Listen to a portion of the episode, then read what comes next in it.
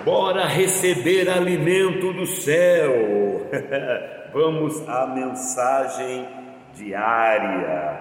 Para hoje, livro de Joel, capítulo 3, versículo de número 10.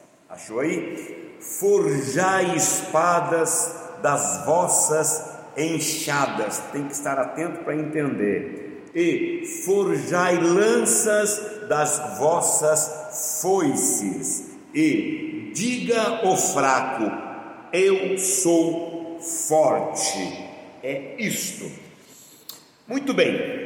Por que será que Deus disse isto? Sempre deixamos bem claro que pode-se dizer são infinitas as interpretações. Então, qual é a interpretação? Qual é a revelação para hoje? Por que Deus teria dito isso?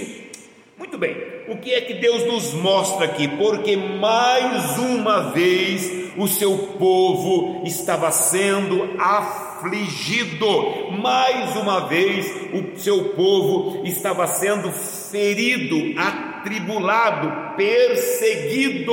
Isso aconteceu na história bíblica, na história humana, por muitas vezes. E Desta feita, como noutras também, o povo estava mais inclinado à conivência do que ao desejo de lutar, do que ao desejo de se levantar crente em Deus.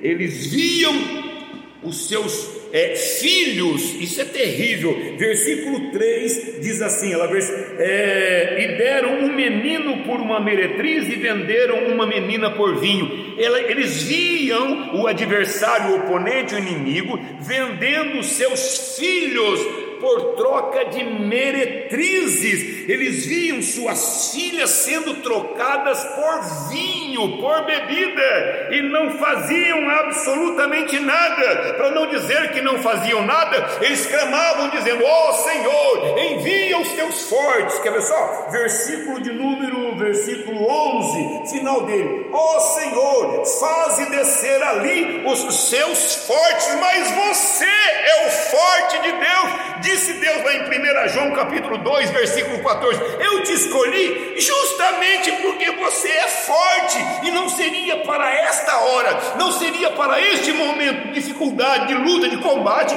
que Deus te fez, que Deus te levantou. Isso também está escrito em Esther 4,14. Não foi para esse momento que Deus te levantou? Amados, se é chicote, é chicote.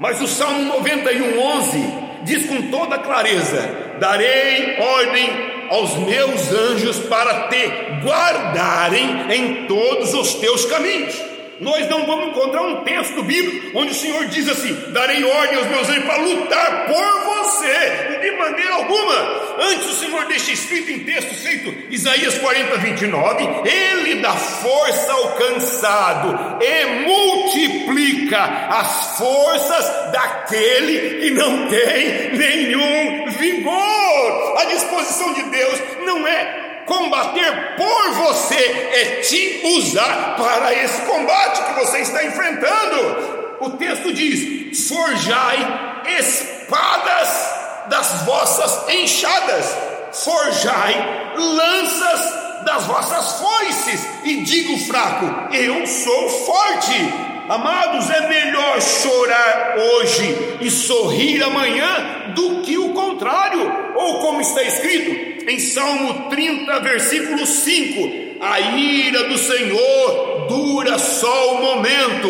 no seu favor está a vida, o choro pode durar uma noite. Completa aí, é isso aí, mas a alegria vem pela manhã. Eu quero destacar alguns pontos importantes, é, mais pontos importantes nesse momento que nós temos, um deles, o primeiro deles, você tem ideia, alguns terão, alguns que me ouvem entendem, são expertos no assunto, mas a maioria tem dificuldade, afinal de contas, não somos forjadores.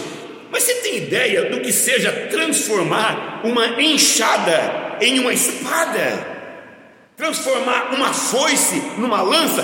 Falar de enxada, que entendemos bastante. Todo mundo tem uma enxada ali guardada. O que será transformar? O que será forjar? Leva o ferro, pega o ferro da enxada, leva no lugar quente, lá na forja, até ficar vermelho e depois bate no ferro, martela no ferro, surra o ferro para ele transformar o molde deste molde para esse, depois fazer fio, fazer. Imagina o trabalho que dá transformar uma enxada numa espada. Mas Deus diz que isso é possível. E quando pensamos, ah, mas dá muito trabalho. Aí ele olha para a gente e fala em Provérbios 6: vai ter com a formiga. Perdão, querido, mas está na Bíblia. Oh, preguiçoso é isso que o Senhor diz para nós. Quando nós afrouxamos, amolecemos, vai ter com a formiga. Nós não gostamos daquela saúva que depena a nossa árvore, né? Tira as folhinhas, mas estão trabalhando no tempo que está firme, porque quando vier o tempo ruim, o inverno, o tempo difícil, eles terão abastecimento, elas têm abastecimento. Outro ponto importante: não terá, você não terá mais a enxada e nem a foice, porque você transformou em uma outra coisa. Você não tem mais enxada, agora você tem uma espada. Você não tem mais a foice, agora você tem uma lança. Ou seja, você não terá mais aqueles instrumentos. O que o Senhor está dizendo nesse momento, você vai perder algumas coisas para ganhar outras temos que ter facilidade em desfazer daquilo que não estamos usando. Você não está usando enxada para nada, não está usando a foice para nada, e o Senhor vai transformar isso. Então, não seja um acumulador compulsivo. Sabe lá o que é isso? Deus quer tirar de tua vida o que é inútil para te dar o que você realmente precisa. Simbora, outro ponto a ser destacado: enxada e foice. Eu disse anteriormente, nós guardamos na nossa oficina, entendeu? Enxada e foice, guardamos ela. Ou seja, a solução já está comigo, a solução já está contigo. E outra vez, eu, eu recito Romanos 12, 2: Não vos conformeis com o mundo, mas transformai-vos pela renovação do vosso entendimento. Transformai-vos pela renovação do vosso entendimento. Deus tem novidade aí, não onde você está e com as coisas que você tem. Quarto ponto e último por hora. Deus irá honrar o trabalho da minha mão. Deus irá honrar o trabalho da tua mão. Tenho que acreditar mais em mim mesmo. Você tem que acreditar mais em si mesmo. Deixa eu contar uma historinha rápida. Um jovem de 17 anos de idade, partindo para o primeiro emprego. O pai dele tinha um certo trabalho, morava em São Paulo, no bairro de São Paulo. E aí ele teve a ideia de vender, jovem que era, um molecote, vou vender chocolatinho e vendendo. Aí de repente, para susto dele, ele recebe uma encomenda. A uma empresa falou assim: Eu quero dois mil chocolates seu chocolate é gostoso, eu quero dois mil, mas em formato de ovo de Páscoa de 50 gramas. Ele disse: Fechou! Só que depois que ele disse que estava combinado, é que ele percebeu que 50 gramas não tem molde. E agora?